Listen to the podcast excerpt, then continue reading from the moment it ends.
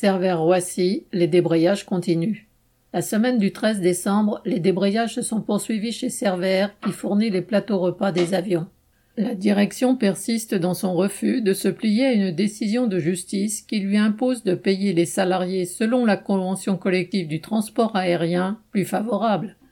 Dans une lettre tracte, la direction a accusé les syndicats de, entre guillemets, faire miroiter aux salariés la possibilité de gagner de l'argent comme au loto, alors qu'ils ne font que réclamer leurs arriérés de salaire.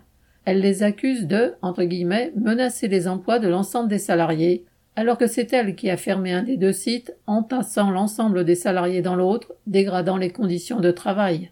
À ces revendications se sont ajoutés les problèmes de l'année, car sous prétexte de Covid, l'essentiel du treizième mois a été supprimé, de même que des jours de congé.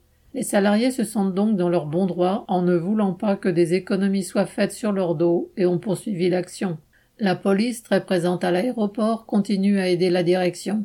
Après avoir forcé les grévistes à évacuer leur cantine il y a quinze jours, deux gendarmes se sont invités vendredi 17 décembre au barbecue du soir pour demander aux participants d'éteindre le feu. Comme ils n'obéissaient pas, ils sont revenus à sept, certains armés jusqu'aux dents. Depuis plusieurs années, les patrons font systématiquement appel à la police lors de conflits dans la zone aéroportuaire avec la menace de suspendre le badge qui permet d'y travailler.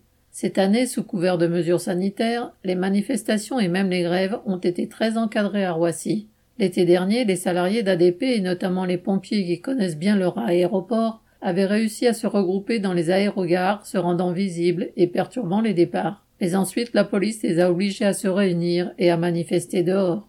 La récente grève de la sûreté, elle, s'est déroulée entièrement à l'extérieur, bien que les températures de novembre soient moins clémentes. Pourtant, lors de la précédente grève, il y a dix ans, les assemblées et les défilés se déroulaient dans l'aérogare. Et aujourd'hui, les grévistes de Cervère ont été expulsés de leurs propres locaux et se font embêter, même sur leur parking.